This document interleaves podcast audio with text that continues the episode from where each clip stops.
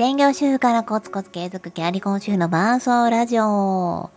こんにちは、オリティです。このチャンネルは5歳と7歳の男の子を育てながら子育て、仕事、キャリアも全部諦めたくない、でも忙しい、そんな風に思っているあなたと共に歩んでいくキャリコン主婦オリティの伴奏ラジオでございます。7月の19日水曜日、午後2時56分でございます。はい、もう今日本当に久しぶりに今一人で、えー、仕事をこうもやり終えようとしているんですけれども、えー、先週1週間は子どもたちがまあ変わる変わる発熱をしでそこからの3連休、えー、そして、ま、幼稚園の行事などもありましてなんとか今日にたどり着いた感じです。でようやく仕事に集中して今ちょっとゾーンを抜けて音声配信を撮ってるんですけれども今日はこの明日からの私生活すごく悩んでおります。夏休み子供を学童に預けていいか問題についてお話ししたいと思います、まあ、学童に預けていいか問題やねまあママだってリフレッシュしたいとか、まあ、そもそも仕事があるわけで仕事を集中してこう間違いなくやはり誰にも迷惑をかけずにやるにはもう子供を見てもらうしかないんですよね。ですが私自分で去年の自分のスケジュールを見て驚いたんですけど去年学童に預けてないんですよね私。一体どうしていたかなんですけど、まあ、これちょっと理由がありましてあの本当は預ける気だったんですよね。で、えー、私、去年あ一昨年か一昨年の12月からあのフリーランスとして急に働くことになったんですけれどもあの働き始めて最初はもう本当に隙間時間でちょっとできるようなあのお仕事をやってみてあちょっとできそうだね。じゃああのお給料これぐらいでっで、まあ、契約をしてでまた仕事が増えてこれぐらいででまた仕事が増えてこれぐらいでっていうのを繰り返してきたんです。で去年の7月ぐらいからあのいけそうをねもっと手伝ってみたいな感じの話があってでその7月時点では私まだ子供を学童とかに預けなくてもなんとかあの仕事は回すことはできていたんですよね。ところが、まあ、夏休みとなると子供たちうち幼稚園その時は年中さんと小学校1年生なんですけども毎日お家にいるわけです。ただ小学校1年生になったばかりで夏休みの宿題というものが果たしてどれぐらいの分量でどれぐらい親がつきっきりでやらないといけないのかもわからなかったですしあのまあ、その時にちょうど幼稚園の雇用枠が空いて、えー、じゃあ幼稚園の雇用枠が空いたので小学校の雇用枠も一応申請してみようということで、まあ、小学校の方はすんなり通り幼稚園の方も、まあ、書類でまあこう何ですかねやり取りとかで23週間ぐらいかなちょっと許可が下りるまではあったんですけれども無事にこう働くママとしての認定が下りたんですよね。でだからそれがしっかり下りたのが8月の上旬だったかなと思います。で本当はねそこからもうじゃあがっつり預けてあの仕事をしていくという選択肢もあったんですが当時小学校ではめちゃくちゃインフルエンザが流行っておりましてもうとてもじゃないけど今から預けるのはリスクでしかないっていうところで、まあ、学童に夏休みから預けるというのは断念したんですよ。うん、でだから夏休みあの、まあ、ほぼ本当にあの幼稚園のちょっとこう用事があってで小学校ちょっとあの子供がもう連れていけないという時は預けたりとかあの上の子の用事がある時はちょっと幼稚園行ってもらったりとかっていうのはもう本当に数日ですねちょっと預かりみたいなのはありましたけど、まあ、それ以外は一緒に過ごしていました。夏休みの宿題も一緒にしてで幼稚園の、えー、長男とも本当に毎日のようにプールに入ってセミ取りをして、えー、イヤホンをつけながら Zoom 会議出ながら虫取りみたいなのもザラだったんですよね。なんですけど、まあ、今年ちょっとそれはできないなという仕事の分量とかあのちょっと仕事の内容も変わってきましたのでこれはねもう預けるしかないんですよね明日からです。で一応今のところあの週4回ぐらい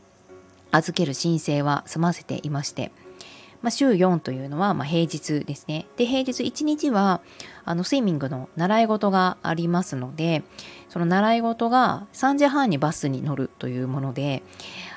えー、もしそのいつも通りですね学校とか終わって帰ってきてでおやつ食べて習い事に行くとなると炎天下の2時頃に帰ってこないといけない。そして迎えに行かないといけないというのはこれは母子ともにちょっとリスクだなと思いましてその日はもう預けないっていうふうに決めました。であとの週4日果たして預けるのかどうか。ちょっとこれはねわからないですけどとりあえず申請をしてえー、うん、本当はね週2回ぐらいかな。理想はね週2回預けて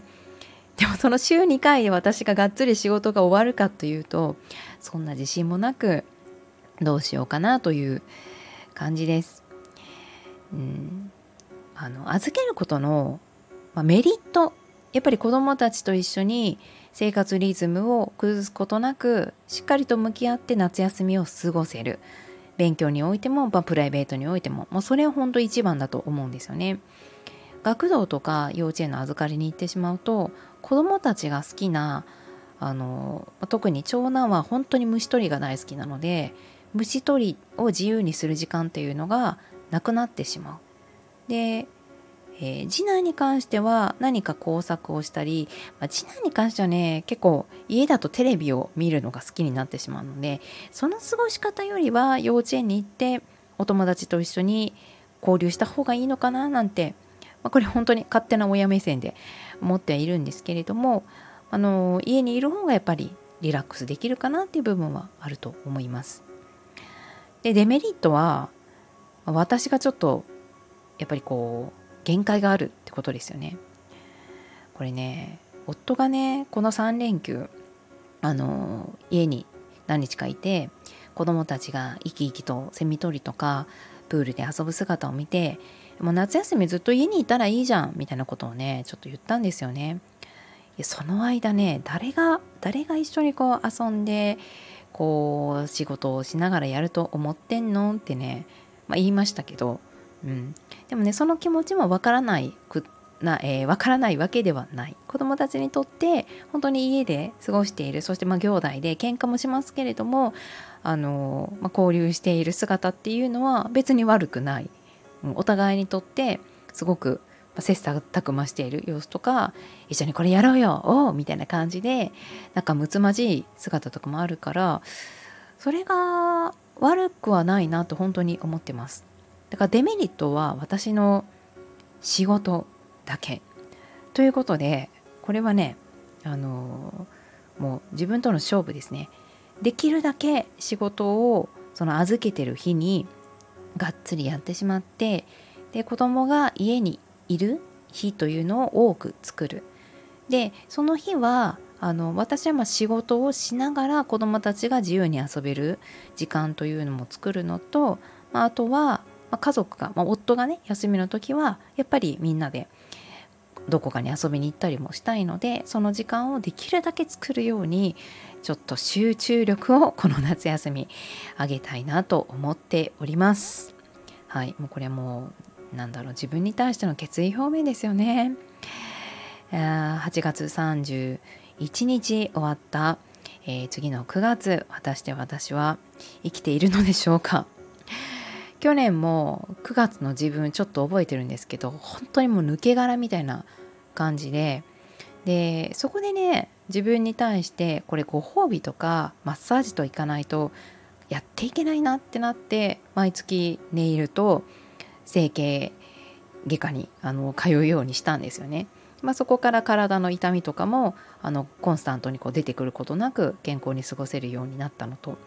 まあ、こう爪がやっぱりずっと綺麗なので、まあ、時々折れますけどでもなんかこう気持ち的にも余裕が出たなっていうのはあります。